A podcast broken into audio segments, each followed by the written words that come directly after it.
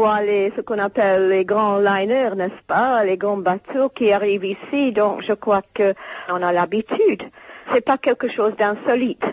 C'est seulement quelque chose d'insolite parce que c'est le plus grand bateau qui euh, ait été jamais construit. J'ai entendu à la radio il y a quelques jours quand le Queen Mary euh, est parti de Saint-Nazaire, n'est-ce pas? Et on, a dit que euh, les gens de la région là-bas étaient très tristes de le voir partir.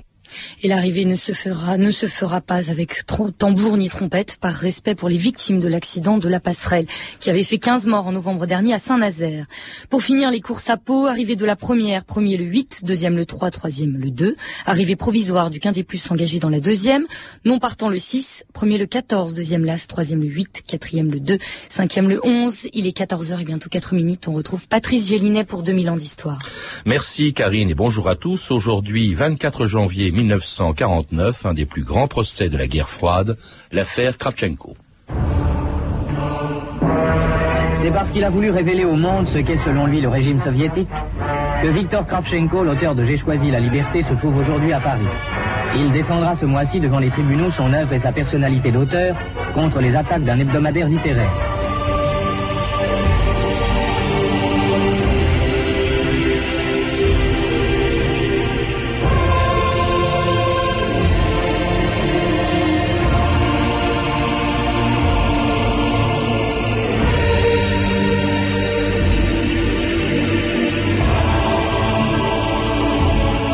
2000 ans d'histoire.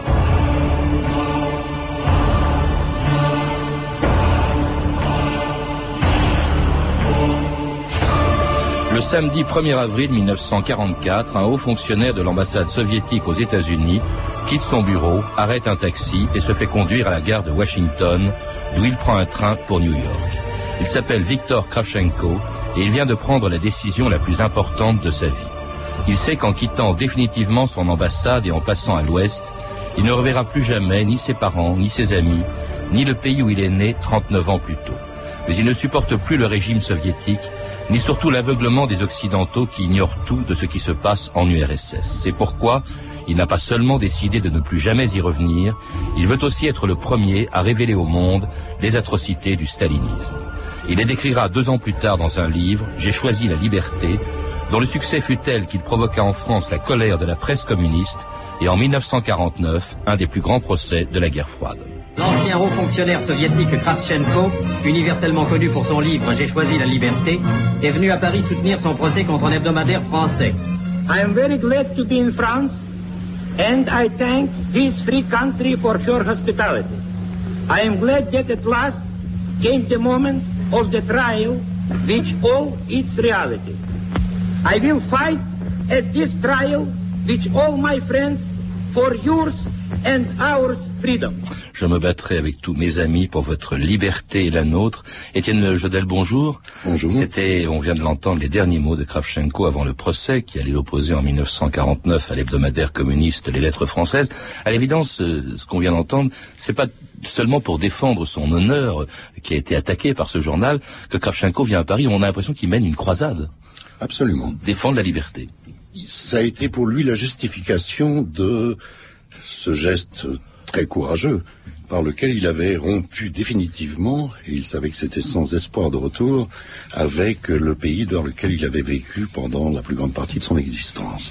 Alors, oui. Sa justification, c'était de dénoncer publiquement ce qu'on appelle depuis lors les crimes contre l'humanité qui étaient commis ou qui avaient été commis par le régime stalinien. Alors aujourd'hui, on les connaît, hein, ces crimes. Il y a eu euh, depuis, il y a eu la déstalinisation, il y a eu euh, le livre de Solzhenitsyn euh, le, sur l'archipel du Goulag. Mais à l'époque, c'était tout à fait nouveau. Il faut le rappeler quand même, Étienne Jodel. Très peu de gens avaient en effet dénoncé, comme l'a fait Kravchenko, un certain nombre d'excès inadmissibles du stalinisme, et en particulier les trois points sur lesquels Kravchenko avait décidé d'insister, qui étaient le problème de la, de la, de la collectivisation en Ukraine, au cours de laquelle un certain nombre de millions de personnes sont morts de faim sur les ordres personnels de Staline, car c'est une famine qui avait été organisée.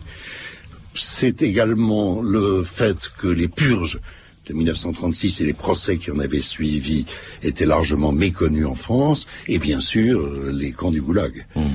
Alors cela dit, ces révélations euh, qu'il va écrire dans, ce livre, J'ai choisi la liberté, elles portent d'autant plus qu'elles viennent d'un haut fonctionnaire du régime et d'un homme euh, qui, assez curieusement, en a été d'abord un ardent partisan. La révolution russe, il, il, la souhaitait. Il a été adhérent au Komsomol, aux jeunesses communistes. Donc c'est un haut fonctionnaire du régime qui dénonce tout ça.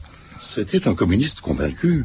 Il était membre du Parti communiste, ce qui était un privilège, vous le savez, à l'époque stalinienne, et il avait largement profité du régime dans lequel il avait fait une carrière qu'il avait menée à Washington, ce qui était tout de même à l'époque pour un fonctionnaire soviétique une preuve de confiance de la part des autorités.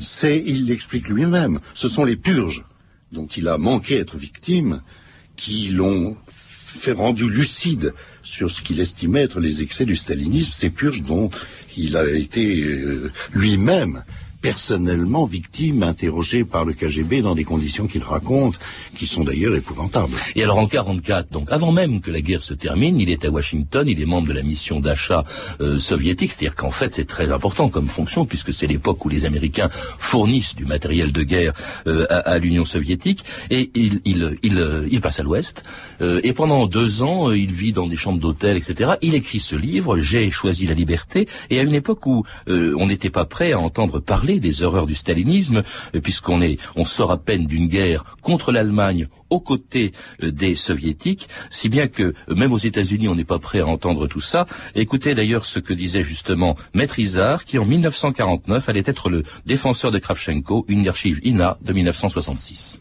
Il faut se replacer dans l'atmosphère de cette époque. Nous sortions de la guerre, Staline apparaissait euh, même aux pays capitalistes mais démocrates comme le grand allié qui avait remporté d'immenses victoires. Et par conséquent, lorsque parut le livre de Kravchenko euh, révélant pour la première fois l'existence d'une épouvantable terreur en Russie soviétique, l'existence de camps de déportation, les transferts massifs de populations paysannes vers la Sibérie, tout cela parut invraisemblable, si invraisemblable que les premiers éditeurs américains auxquels s'adressa Kravchenko n'eurent pas le courage de publier son livre.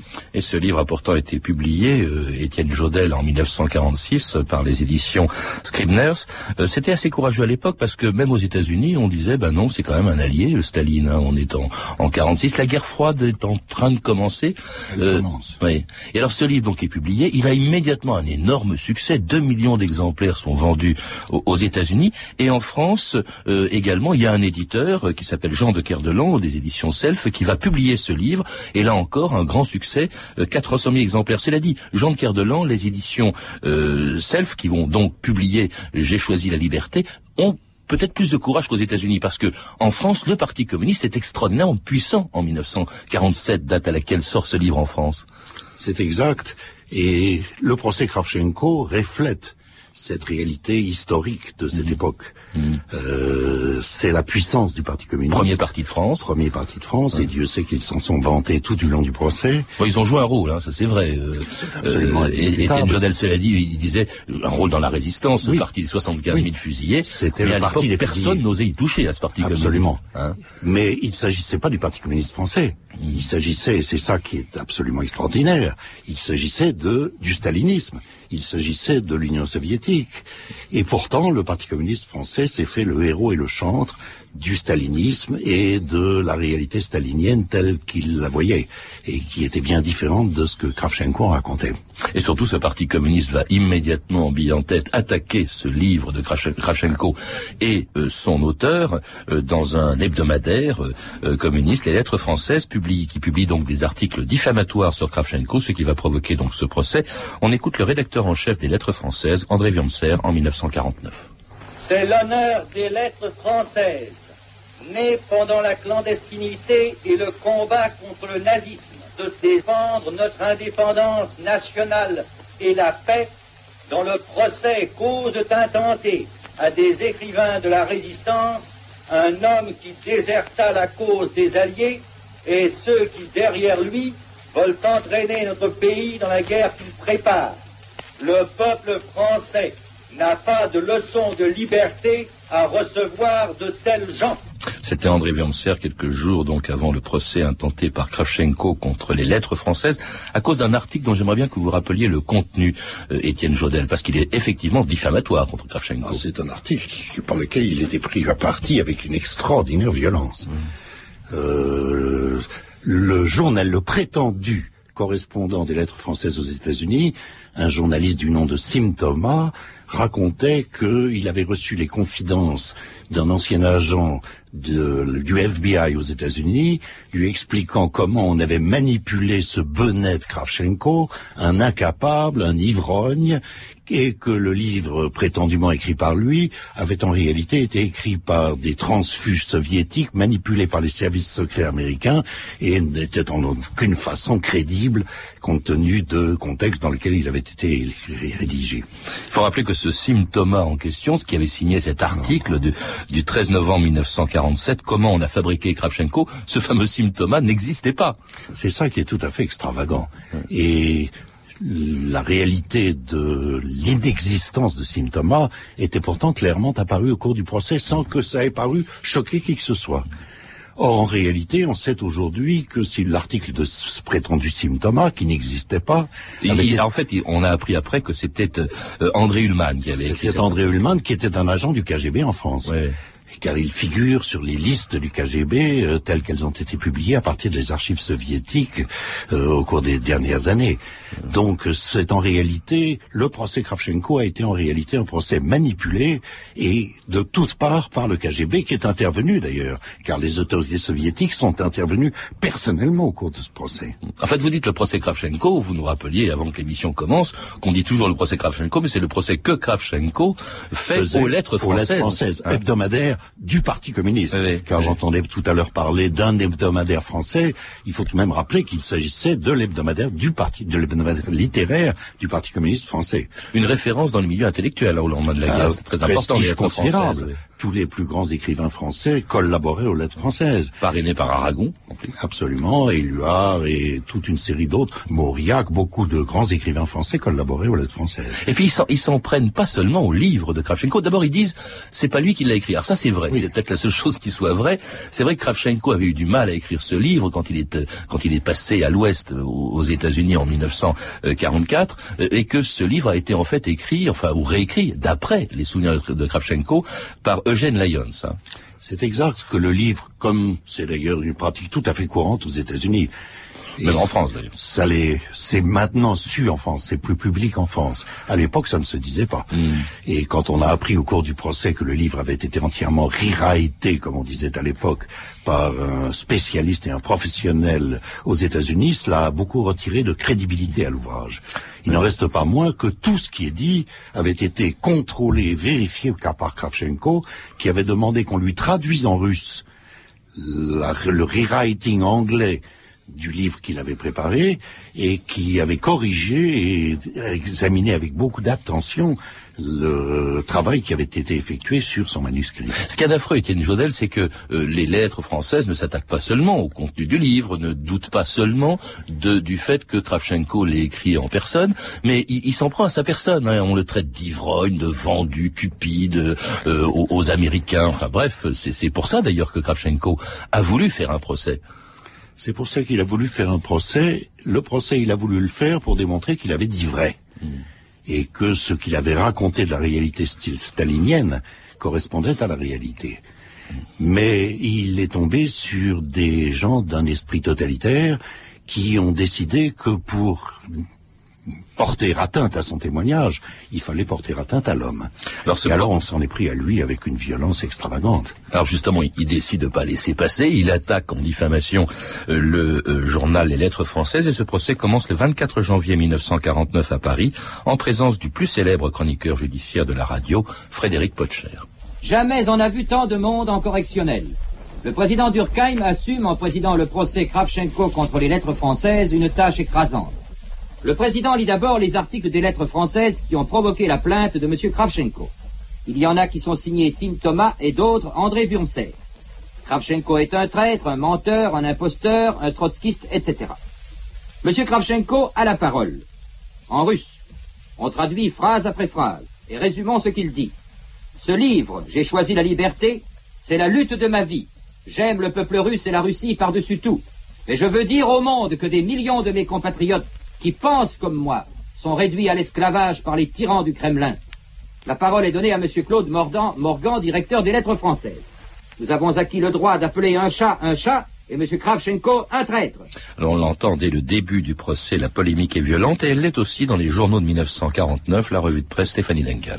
Oui, pendant tout le procès, la presse communiste s'en prend violemment aussi à Kravchenko. Voilà comment l'humanité, par exemple, annonce le procès hein, quelques mois auparavant avec ce gros titre. Kravchenko sera jugé, en évitant de préciser tout de même que l'accusé n'est pas Kravchenko, mais bien les lettres françaises.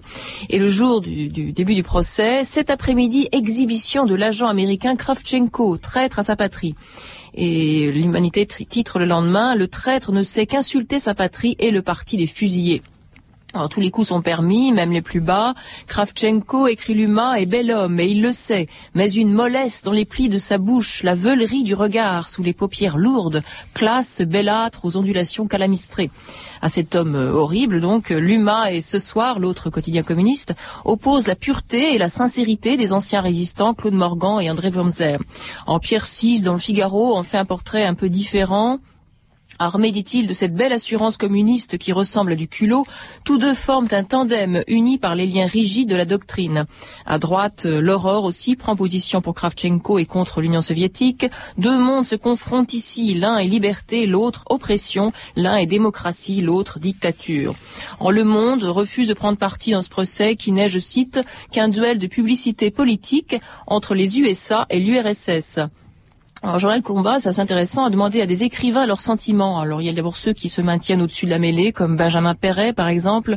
Des deux côtés de la barre, dit-il, s'échappe l'odeur fétide des marécages. Et Roger Caillois croit lire, dit-il, dans ce procès la pièce de Pirandello, à chacun sa vérité. Hervé Bazin, lui, euh, plus violemment, s'attarde sur la personnalité de Kravchenko, son honnêteté douteuse, sa grossièreté, son ambition personnelle évidente, dit-il. Et il dit cette phrase extraordinaire, je trouve, même s'il n'a point menti, on n'aime pas que Judas raison. Un peu comme euh, Simone de Beauvoir. Kravchenko, dit-elle, un homme douteux, menteur et vénal, ses témoins suspects, bref, une opération anticommuniste orchestrée par Washington. En revanche, euh, François Mauriac évoque son admiration pour Kravchenko, dont André Breton aussi, hein, ça m'a étonné également, loue le courage. André Breton qui attend beaucoup de ce procès. Il juge la publicité faite autour du procès hautement salutaire. C'est signe, dit-il, que recule ici la terreur que certains avaient réussi à faire régner après la libération. Un plus grand nombre d'yeux, dit-il, vont enfin s'ouvrir sur ce que les mêmes s'emploient à cacher et à travestir par des moyens qui sont la négation éperdue des principes dont ils se réclament. Un commentaire sur ces articles donc euh, au début du procès justement de, cette affaire Kravchenko, euh, Étienne Jodel, peut-être sur euh, d'abord un article de l'Aurore là on vient de l'entendre qui dit qui donne le sentiment au fond que ce procès dépasse très largement les deux parties en présence et Kravchenko et les lettres françaises. On sent que c'est à travers ce procès deux mondes qui s'affrontent. Ce sont deux mondes qui s'affrontent, mais c'est surtout un monde qui est dénoncé par un ancien haut fonctionnaire soviétique. Et n'oublions pas, il faut le rappeler tout de même, qu'il n'était pas seul lors de ce procès. Car Kravchenko avait réussi, et non sans mal, à faire venir à Paris toute une série de témoins qui ont attesté de ce qu'était ou ce qu'avait été leur existence en Union soviétique du temps du stalinisme.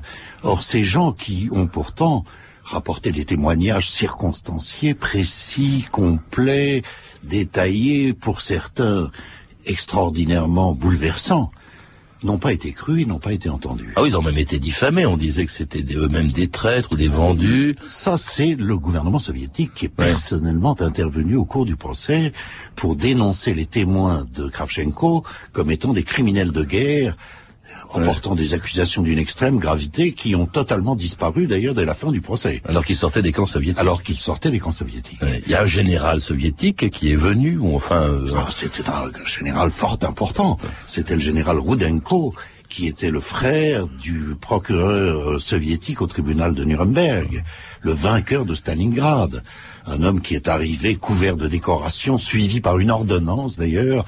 Le président ironiquement a demandé s'il y avait deux témoins, car l'ordonnance du général Kraft, du général Rundenko ne le quittait pas d'une semelle, et il est arrivé en grand uniforme pour dénoncer les mensonges de l'Union soviétique et quand on a commencé à lui poser des questions, il a répondu qu'il était trop occupé pour répondre, il a tourné les talons, il est parti. Dénoncer les mensonges sur l'Union soviétique, vous voulez dire Alors il y a aussi d'autres grands moments. On fait venir la femme de Kravchenko, par exemple. Oh, ça c'est un moment des plus dramatiques du procès, car on a fait venir... Ça c'est comme témoin à charge. Hein.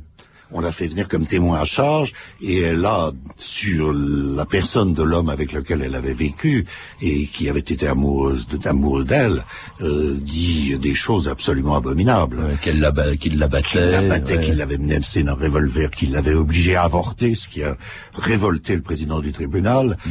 et que c'était un triste cire euh, dont elle euh, était contente d'être débarrassée.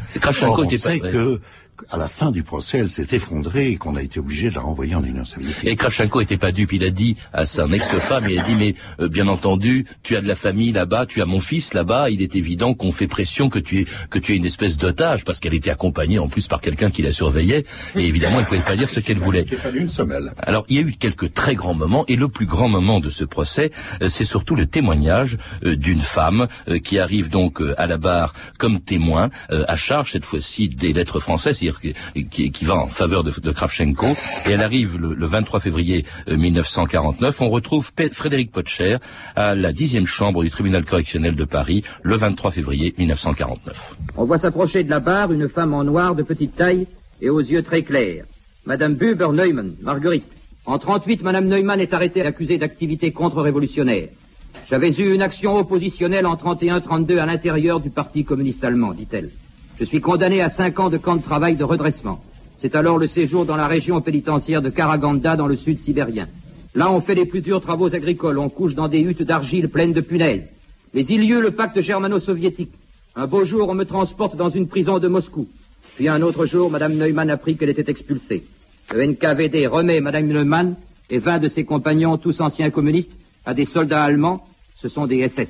Et cela finit à Ravensbrück, d'où Mme Neumann sera libérée le 21 avril 45. Et cette déposition se termine par ces mots. J'ai vu et j'ai connu deux dictatures, je puis le dire, et leurs conséquences les plus sombres. Alors ça, c'était un témoignage très fort, vous le rappelez, euh, Étienne Jodel, dans votre livre, parce que cette femme, non seulement elle révèle sa présence dans un camp soviétique avant la guerre et au tout début de la guerre, mais surtout comment elle est passée de ce camp, euh, dont tout le monde nie l'existence, hein, c'est de ces camps-là, elle a été livrée, à cause du pacte germano-soviétique, livrée aux Allemands, et elle a fini la guerre dans le camp de Ravensbrück. Donc elle a connu, comme elle le dit, les deux dictatures. Ça, c'était terrible. Ça, c'était accablant quand même pour les lettres françaises et le Parti communiste. Ça aurait dû l'être, ça aurait dû l'être, mais ça ne l'a pas été. Ça aurait dû l'être parce que Margaret Neumann avait passé deux ans tout de même dans les camps du goulag de Sibérie mm. et qu'elle savait ce dont elle parlait. Et elle avait été livrée, comme vous l'avez rappelé, aux autorités nazies par les soviétiques. Mm. Mais la façon dont on a réussi à se débarrasser de ce témoignage, dont les communistes ont diffamé Margaret Neumann, est un moment absolument épouvantable de ce procès car les communistes ont fait passer Neumann, l'époux de Margaret Buber Neumann, qui était un des grands dirigeants communistes allemands. Numéro 2 du Parti communiste allemand avant la guerre. Du Parti communiste allemand, qui avait été exécuté par Staline. Euh, l'ont fait passer pour un nazi, hmm. pour un pro-nazi, ce qui est exactement contraire à la réalité, car Neumann avait été éliminé parce qu'il s'opposait justement au rapprochement entre les Allemands et les Soviétiques au moment du pacte germano-soviétique.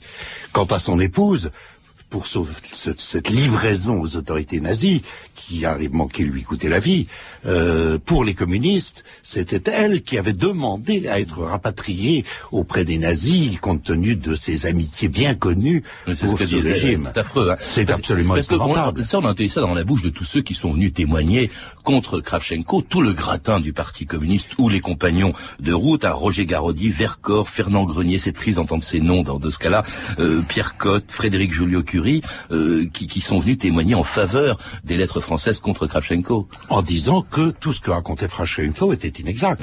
Plusieurs d'entre eux ont dit, moi j'ai été en Union soviétique, moi j'ai visité la Russie stalinienne, et tout ce que dit Kravchenko est relève de la propagande euh, anti, anticommuniste des Américains et ne correspond en aucune façon à la réalité.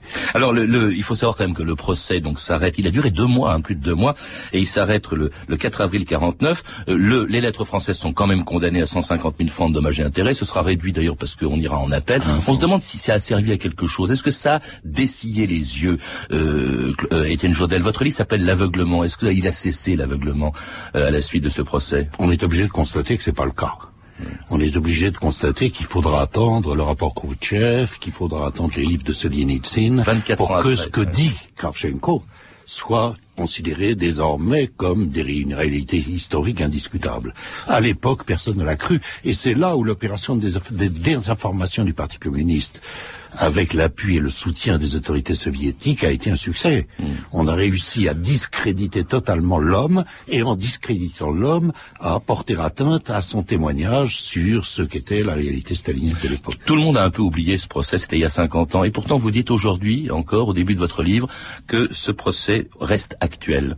Euh, Étienne Jodel, il nous reste très peu de temps, mais je voudrais en quoi, nous dire en quoi il reste actuel? Écoutez, s'il est actuel, je pense, et c'est ce que j'ai essayé de montrer dans mon livre, c'est qu'il s'agit du procès du totalitarisme.